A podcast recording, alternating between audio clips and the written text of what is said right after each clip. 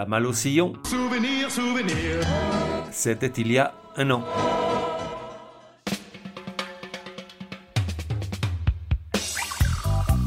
La voix des sillons, numéro 41.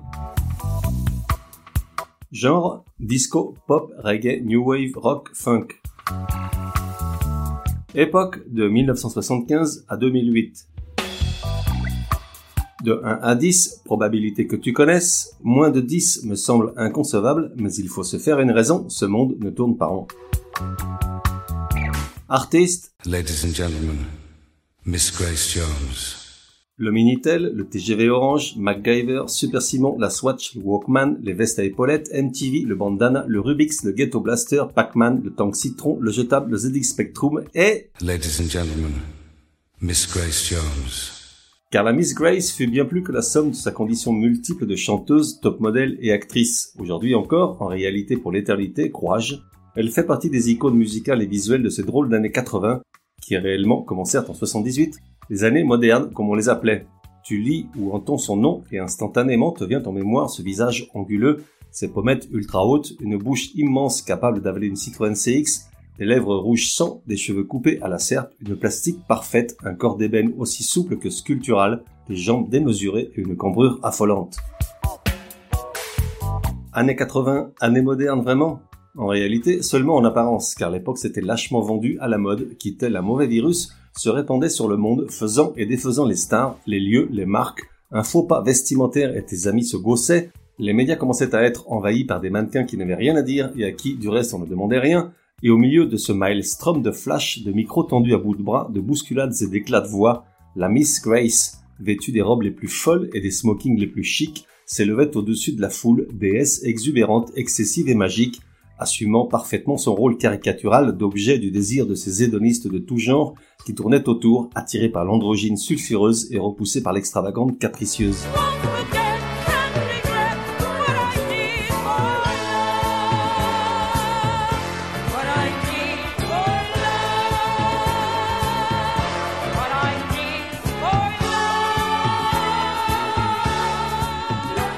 Mais quelle nana Aucune autre n'a eu ce charisme ni n'a électrisé ces années-là comme elle. Égérie des plus grands, muse des moins inspirés, elle fut un temps presque plus célèbre que les Andy Warhol, Azedine Alaya ou Jean-Paul Goud, maître S. Pinceau, ciseaux et photos qui la façonnèrent et en firent une reine de la nuit à l'allure impériale et aux besoins impérieux. Elle émergeait crépuscule, plus belle encore que la veille, tout en rire cannibale, disparaissait à l'aube après avoir été le centre tourbillonnant des fêtes du Club 54 de New York ou du Palace parisien, puis recommençait le lendemain, faisant fi des horaires et des conventions, tant que la farine était bio et la paille fraîchement coupée. Une star, une vraie. Ladies and gentlemen, Miss Grace Jones. D'où diable sortait cette femme au corps invraisemblable et à la beauté extraterrestre? De Spanish Town, en Jamaïque, un roi improbable, au sein d'une famille d'une grande ferveur religieuse, tous hauts membres de l'église pentecôtiste de l'île, et que rien ne prédisposait à enfanter une pécheresse disco-pop aux attributs de succubes roses et jaunes fluo. Jusqu'à son adolescence, elle a une enfance toute en interdiction et austérité, ainsi le raconte-t-elle, ouvrez les guillemets. Je devais porter l'uniforme, jupe sous les genoux, chaussures fermées et blouse boutonnée jusqu'au col, pas de maquillage ni de produits pour lisser les cheveux, pas de jeu sinon à l'intérieur de l'église, fermez les guillemets. Du reste, j'ignore de quel jeu dans l'église elle parle, n'était-il pas réservé aux prêtres et à leurs enfants de cœur? Oui, j'avoue, celle-ci est facile, poursuivons. Alors qu'elle a 13 ans, elle part rejoindre ses parents installés quelques années plus tôt aux États-Unis, probablement la pire décision qu'ils pouvaient prendre pour leur fille qui rongeait son frein sous le regard sévère de son oncle évêque, à la garde duquel elle avait été laissée. À New York, elle se retrouve seule noire dans un lycée de blancs, ne s'en sentant que plus asociale et rebelle, et ne tarde pas à dire ciao bye aux convenances, arborant un crâne et des sourcils rasés, des fringues dénichées dans les surplus militaires, et goûtant aux joies du théâtre underground, des communautés hippies et du LSD. Et puis un matin, un représentant de l'agence de mannequins Wilhelmina la repère et lui fait rapidement signer un contrat. On est en 70, Grace Jones débarque à Paris, pleine d'idées sur comment mener sa vie. Pendant six ans, elle conquiert le monde de la mode, met la capitale à genoux, puis décide de rentrer à New York et de faire une incursion dans la musique, en pleine furie disco.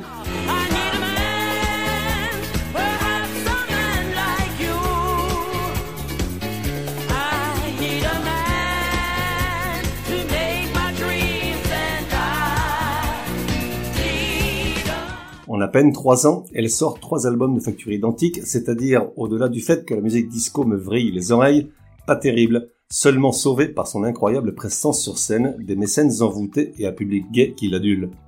Aucun ne connaît de vrai succès, ni ne laisse de morceaux pour l'éternité, sauf un.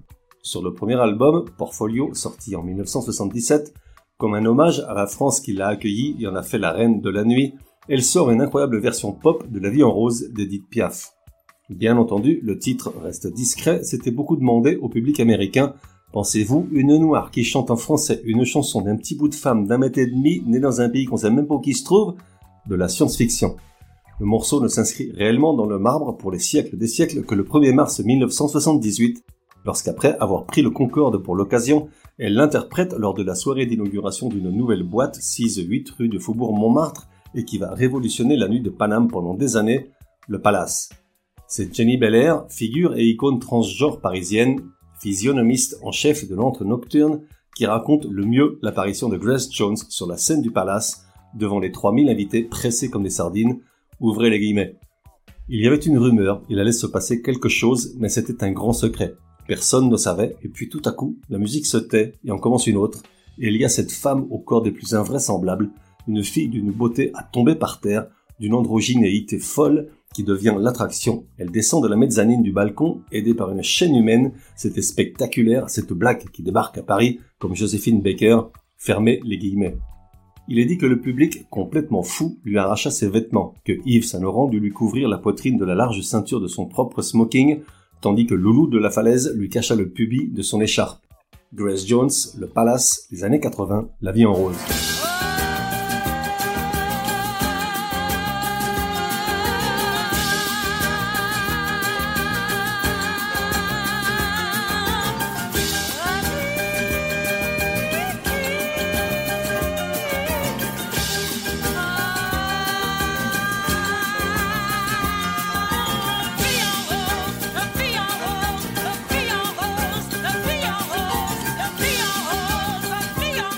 Cette époque disco, on retiendra un second hommage à la chanson française, sorti sur son second disque, Fame, une adaptation des Feuilles mortes de Cosma Prévert et Montand.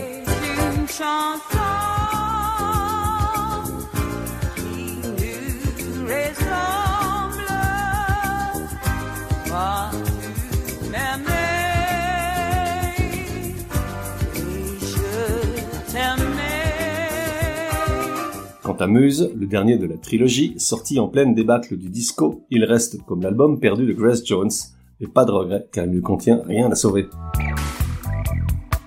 Alors, consciente qu'un changement s'impose, sous peine de disparaître un petit matin avec les cendriers pleins des boîtes de nuit dans lesquelles elle se produit régulièrement, elle opère un revirement total de la main du PDG de Island Records, Chris Blackwell, sous la direction de qui elle enregistre trois albums en trois ans au Compass Point Studio de Nassau, aux Bahamas.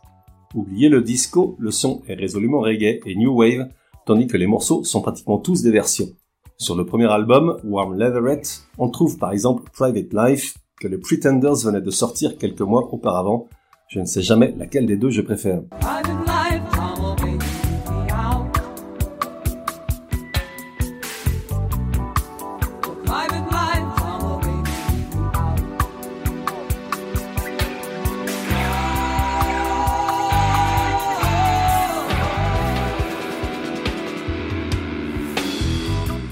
Trouve aussi des reprises de Brian Ferry, Tom Petty, Smokey Robinson et une curiosité, Part de Jackie Genin.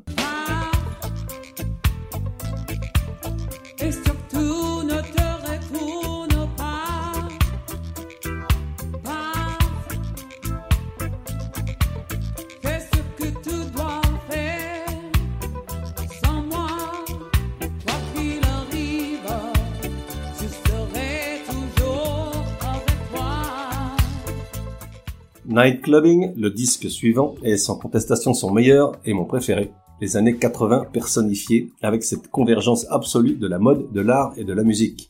La pochette sur laquelle elle apparaît plus sculptée et androgyne que jamais, cigarette dans la bouche à la Marlène Dietrich, veste Armani, fait partie des habituelles sélections encyclopédiques de couvertures de disques légendaires.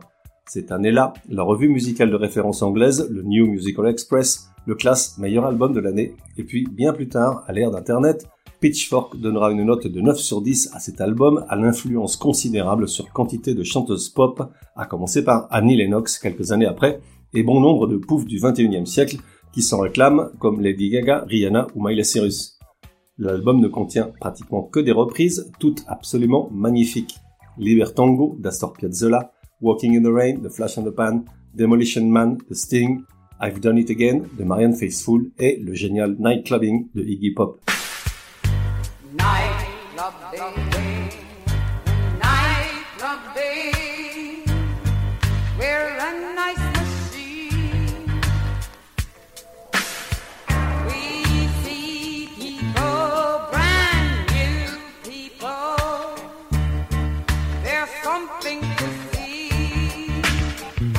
Faisons maintenant un saut dans le temps jusqu'en 2008, année du retour de la Miss Grace au devant de la scène pour ses 60 ans. Après 20 ans d'absence, une période moins glorieuse pendant laquelle, le nez plus souvent dans la farine que dans ses affaires, elle a connu la banqueroute et le rejet de l'industrie du disque. C'est grâce à un nouveau mécène producteur de 20 ans plus jeune qu'elle, aristocrate anglais, fan de label et plein aux et à la participation de Brian Eno et de Tricky, qu'elle sort un nouveau et dernier disque, Hurricane, superbe album tout en dub et basse énorme, une fusion martiale et voluptueuse, reggae et rock, où résonne pour la dernière fois la voix grave de Grace Jones, This is Life.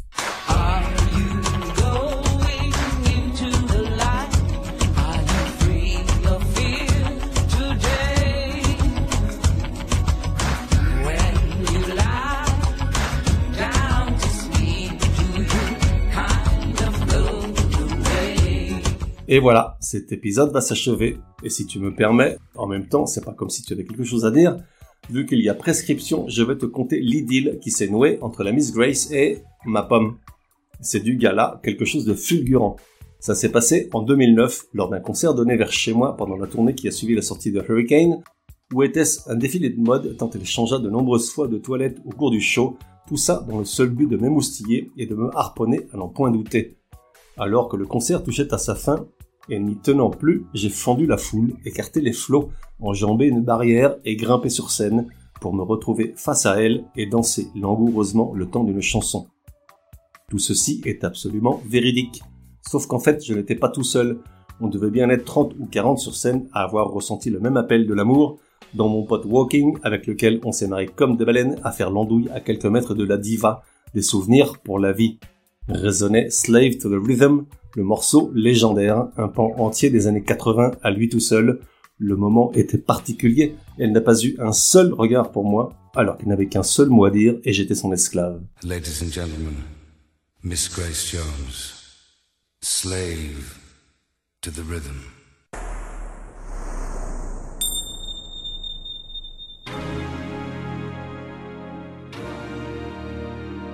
On se retrouve dans un prochain numéro de La Voix des Sillons. En attendant, café et à la messe.